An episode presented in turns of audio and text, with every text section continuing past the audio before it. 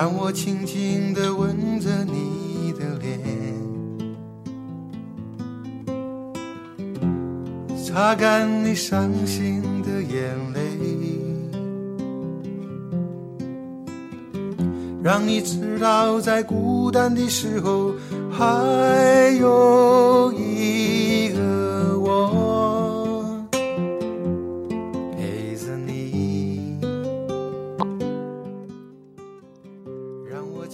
很久不见了，我不会自讨没趣的问你最近好不好，因为你的答案总是活着吧。在这个不耻冷笑话的年代，还能坚持这么幽默的冷言冷语，你应该也算奇葩。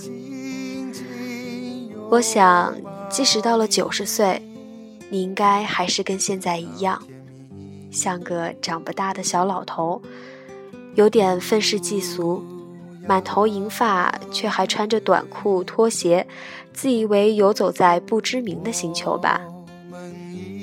还记得你早年奋力写书的模样，在光复南路的一家小店里，一壶茶，一包烟，握着笔一个一个字的写下，然后固定在傍晚时，身为助理的我去接你，前往录音室，再帮你把一张张的文字打进计算机里。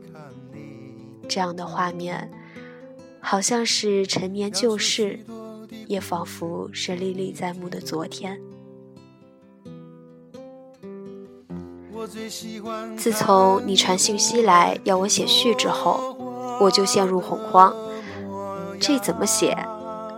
我们之间说什么都是多余的。或者，就像你说，你绝不再为我写歌，因为你不懂我。我想，可能我早也不懂你了，而这些不懂，其实才是真懂得。然而，我只要求，如果这序真能帮你多卖两本书，下次我出书时，你也欠我一篇序。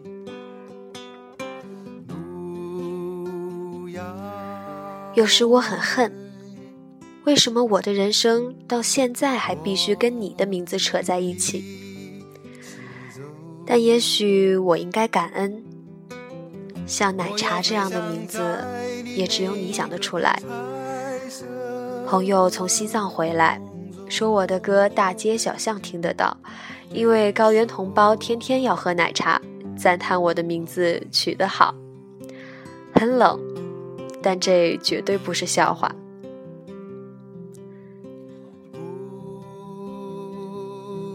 某些人在你的生命中经过，留下痕迹。有些是鲜明彩色，有些是灰暗黑白。奇怪的是，不管什么时候的你，都让人觉得既极端又模糊。长时间跟你共事的我，清楚知道你是故意的，而且乐此不疲。离开你的人离开了你。因为知道你是故意的，留在你身边的人留下来，因为清楚你乐此不疲，但是没有一点心机。大多数人都只看见你放荡不羁、自我中心，这我倒可以帮你澄清。如果你真只是他们想的那样，你不会数十年孜孜不倦笔耕写歌。如果你真是那样的，不可能长久维持平静而甜美的家庭生活。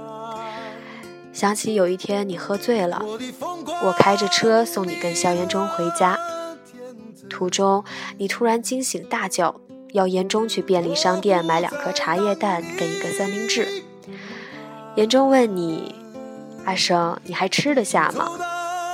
你迷蒙中回答：“夫人交代。”买回去给儿子的早餐。那个倜傥潇洒的陈生不见了，这一个陈生有些扫兴，但这才是你最应该引以为傲的陈生。你的确在我生命中扮演了很多角色。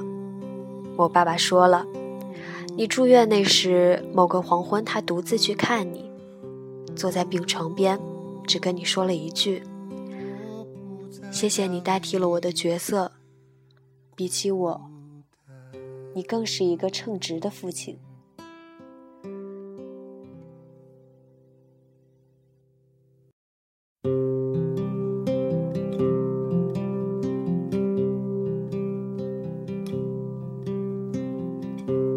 轻轻地吻着你。你最爱问我你快乐吗？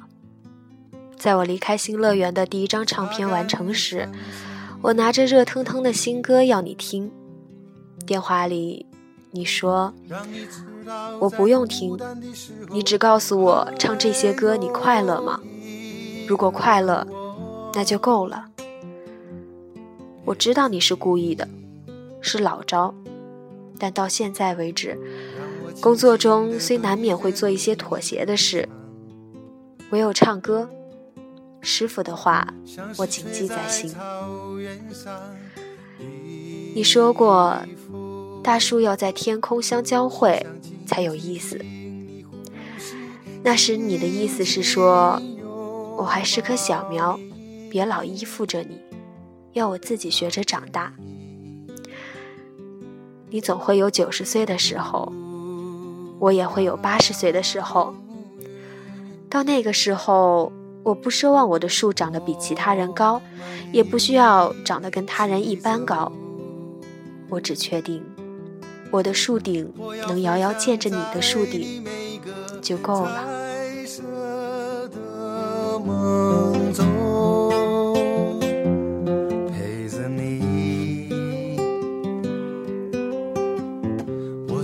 遥远的地方来看你，要说许多的故事给你听。我最喜欢看你胡乱说话的模样，逗我笑。有天我们会变老，老的可能都模糊了眼睛，但是我要写出人间最美丽的歌。